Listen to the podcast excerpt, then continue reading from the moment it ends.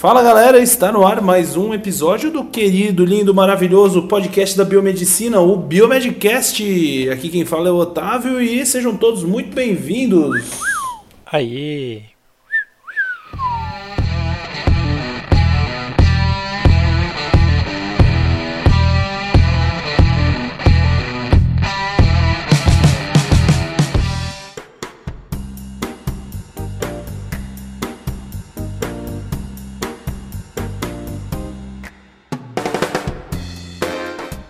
E aí galera, tudo bom? Aqui quem tá falando é o Bruno e hoje estamos aí para mais um cast. Fala galera, aqui é o Rogério, diretamente de Curitiba e a gripe me pegou, mas o Biomedcast não pode parar.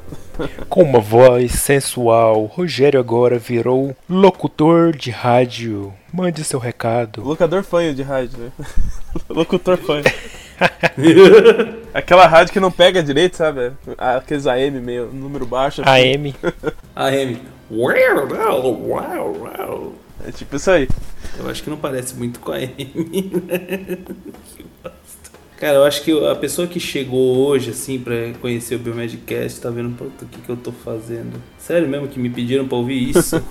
Não, vamos, vamos levantar o, o nível da parada aí. Falar de coisa boa, né? Falar de, É, vamos lá, sem mais delongas. de coisa boa de Top Term, Tech Pix, que mais? Qual que é o assunto hoje? Melhor que isso, vamos falar de Nobel. Não vamos falar de TechPix, não vamos falar de Top Term. Hoje o assunto é o Nobel de Fisiologia ou Medicina 2018. É, a gente começou aí no outubro, já veio com o resultado aí dos ganhadores, né? Exatamente. A gente está gravando esse cast aqui no iniciozinho de outubro para publicar aí na segunda semana e é uma bela notícia aí para a ciência no modo geral, né? E tem até, inclusive, mais para frente a gente ainda vai comentar um fato raro que aconteceu aí que acho que vai deixar vocês bem contentes, bem empolgados aí para seguir nessa nossa profissão tão maravilhosa que é a biomedicina. Bom, vamos começar lá então com o assunto, depois a gente faz uma discussãozinha no final e agora os comentários dos ouvintes para seguir na discussão. No caso, o que aconteceu foi o seguinte: como que a gente começa essa história do Nobel de Fisiologia agora desse ano de 2018, né? Dois cientistas eles acabaram se encontrando em uma nova forma, acabaram encontrando uma nova forma de tratar o câncer. E isso rendeu para eles o Prêmio Nobel de Medicina e Fisiologia de 2018. Né? O nome do- dos ganhadores, dos vencedores é o James Ellison da Universidade do Texas e o Tatsuko Onjo da Universidade de Kyoto, no Japão. Eles dividirão um prêmio de um milhão de dólares entre os dois, né? Olha que maravilha, hein? É, dinheirinho bom, hein? Viria em boa hora pra mim. Será o que que eles é, gostaram mais, de ganhar o dinheiro ou o título, o prêmio? O título, né? Pois é, que, se- que será, né? Depende do momento que cada um tá, tá vivendo, né? Eu sei que parece que esse James Ellison ele já tem 90 e tantos anos, né? Se eu não me engano. É, eu vi uns vídeos dele, ele é bem velhinho já assim, né? Mas mereceu, É, isso né? é legal, cara. Cientista tem essa vantagem, né, cara? A gente fica mais velho e fica melhor cientista, né? É, Pois é, tipo vinho. só que aí você não pode aproveitar muito tempo também, né, do, do prêmio, aí passa um pouquinho e você já morre. Inclusive hoje, acho que morreu um ganhador do Nobel de Física, né? Aí publicou esses dias o de Física 2018, aí um dos ganhadores morreu, né? Então, Ah, você tá brincando. não, mas não no que ganhou esse ano, né? Tipo um que ganhou no passado. Ah, tá. Porque eu vi que o, que o de física. Não, eu até confundi. O James Ellison, ele tem 70 anos. O que tem 90 e tantos foi o mais velho da história ganhar. Acho que ele tem 92 anos. E ele ganhou, cara, e é o mais velho da história do Nobel, assim. É, É isso aí. Quer dizer que eu tenho então mais uns. Mais uns 50 anos aí pra ainda tentar o Nobel. né? nada de perder a esperança, né? Não, não perca, não perca a esperança. Isso aí. Bom, então o trabalho deles mostrou como proteínas de células imunes, né, especificamente os linfócitos T, podem ser utilizadas para manipular o sistema imunológico e atacar células cancerígenas. E a técnica já foi utilizada para desenvolver terapias que aumentaram a sobrevida de algumas pessoas com câncer, é, além de eliminar o sinal da doença em várias outras com estágio avançado. Né? Então, É, inclusive, alguns pacientes com câncer metastático já tinham feito metástase e houve uma regressão, né? Então, assim, é coisa que a gente nem imagina, né? E a imunoterapia, então, é uma das áreas mais quentes aí da pesquisa em câncer atualmente, né? E aí vem o Nobel para esses dois pesquisadores aí, né? Bem merecido. Bem merecido. Engraçado, a gente já vem falando de imunoterapia desde quando, cara? É, que, é, que é assunto aqui no cast. O, eu lembro que o Luiz, eu acho que ainda estava lá em Harvard ainda, né? Acho que 2015. É, foi desde o primeiro ano do, do cast já, é, já fala um é, pouco sobre isso, né? Então já faz aí pelo menos uns três anos, né? Eu vi a entrevista com o Jamie Allison, ele disse que começou a pesquisar isso em 1982. Nossa. Aí ele publicou um artigo lá sobre essa proteína, que a gente vai falar agora, em 1990, ou seja, eu estava nascendo, ele já estava pesquisando sobre ela, né? Tanto que faz 28 anos. É pouco tempo, pouco tempo. Você vê como as coisas não são rápidas, né? Você vê filme é. lá, o cara fazer um, tá com uma doença aqui, eu faço um remédio para você. Não é assim não, filho. Leva uns anos aí. Pois é, cara. Imagina quantos nãos, né? Quantos erros ele computou, né? Quanto ele errou para chegar nesse acerto gigante. É, mas hoje em dia, tratamento imunoterapia, né? É uma realidade já no tratamento da maior é. parte dos cânceres, né? Uhum. É uma coisa que a gente vê. Uh, então, assim, o James Allison, né, que é o, esse que a gente está comentando, ele teve a ideia de tentar soltar o freio do sistema imunológico conhecido como CTLA4 que é um receptor presente na célula T, né, o linfócito T.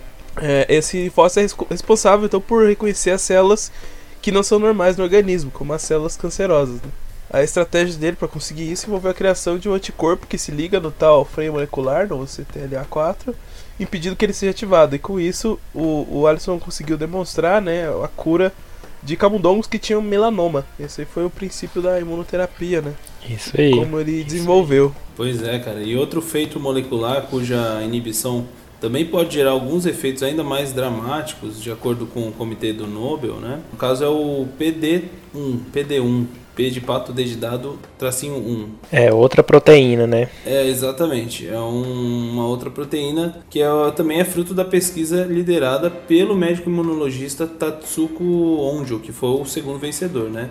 Só que ele não estava lá no Texas, como o Alisson, como a gente tinha comentado. Ele é lá de Kyoto, no Japão, né? É a Universidade de Kyoto. Então, o bloqueio dessa proteína, da PD1, ou do PD1, é, também abriu uma avenida de possibilidades com possivelmente menos efeitos colaterais do que a, te, a terapia anti-CLTA4. Então, ou seja, ele, ele fez, ele deu uma tunada na, na técnica e na terapia do Alisson, né? Então um, um ajudou o outro, né? É, o princípio é parecido, né? Você liberar uma proteína e é. tal, só que daí ele mudou a proteína e conseguiu é, efeitos melhores. É, então assim, para o ouvinte entender melhor, né, o que que isso, o que, que esses pesquisadores fizeram? No nosso linfócito T, a gente tem duas proteínas que regulam negativamente a função do linfócito. Então, quando elas são ativadas, elas vão fazer com que o linfócito T fique inativo, né? tanto CTLA4 quanto a PD1. O que esses anticorpos fazem é bloquear essas proteínas. Aí, uma vez que elas estão bloqueadas, elas não vão impedir que os linfócitos T fiquem inativos e os linfócitos conseguem fazer as suas funções normais. Né? Então, o anticorpo bloqueia aquela proteína que estava inibindo a ação do linfócito T. E com isso, o linfócito consegue atacar as células cancerígenas, né? E fazendo com que o tumor regrida, né? Então, é uma, uma sacada muito grande, né? Que, que esses pesquisadores tiveram. Porque antigamente tinha muito assim, né? tentar utilizar os linfócitos do, do organismo para tentar combater as células cancerígenas, mas nunca tinha chegado a esse nível, né? De e aí, com a descoberta dessas duas proteínas, né, o PD1, a PD1 e a CTLA4, né, depois que foi bloqueada pelos anticorpos, aí sim conseguiu fazer esses estudos, né? E, inclusive os estudos clínicos aí, né, foram começaram em 2010, 2012, então é bem recente assim, né, se a gente for olhar. Então descobriu lá em 1990 e 92 depois de 10 anos que foram começar os estudos clínicos né, em seres humanos. Mas assim, os. Eu tava lendo. 20 né, anos, 20 anos. 20 anos, né? Então, assim, os resultados que eu estava lendo alguns artigos, né, são muito promissores, né? Metástase desaparecendo, né? Então, no melanoma, outros tipos de câncer. Então, assim, é muito promissor mesmo. Pois é, cara, que coisa fantástica, né? Pois é, então esses anticorpos aí, né, são comercializados em forma de drogas e aí elas agem no funcionamento do da PD1, né, da proteína PD1. Um dos medicamentos aí é o nivolumab e o pembrolizumab, que são o nome então desses anticorpos monoclonais aí. Então essas drogas foram aprovadas em 2014 e tem outras já sendo lançadas aí com o mesmo princípio e várias estão em desenvolvimento. Uma, uma coisa bacana de falar de, de medicamento que termina com MAB, né? Todo medicamento que, que utiliza o anticorpo monoclonal como princípio ativo, né?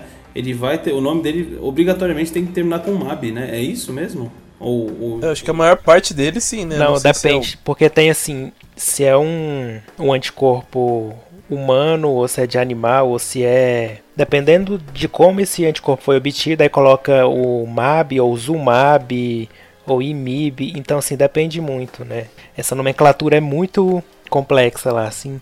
É, mas geralmente esse, esse término AB é por causa do antibody, né? É. É, pois é. é o, então, o M é de, de mono, né? Agora, igual esse ZUMAB aqui, eu acho que é de humanized. Tipo, humanizado, um trem assim. Ah, sério? É. Mas essa nomenclatura é bem. Inclusive, eu fui num curso agora de hematologia, né? Que tinha bastante médico lá. E eles, nossa, gente, porque toda hora aparece um medicamento novo, né? E, com anticorpo monoclonal. E eles estavam reclamando uhum. porque eles colocam uns nomes muito estranhos, né? Igual esse pembrolizumab, né? Você tem que é um trava-língua para falar ele, né? pembrolizumab, nossa senhora, é difícil mesmo. Ah, mas acho que aí é tranquilo, né? Porque não é o não é um, um, medicamento que o, que o doente vai comprar na farmácia, nem nada, né? É bem específico, né? É. É. Até é bom que ele tenha um nome difícil de acesso.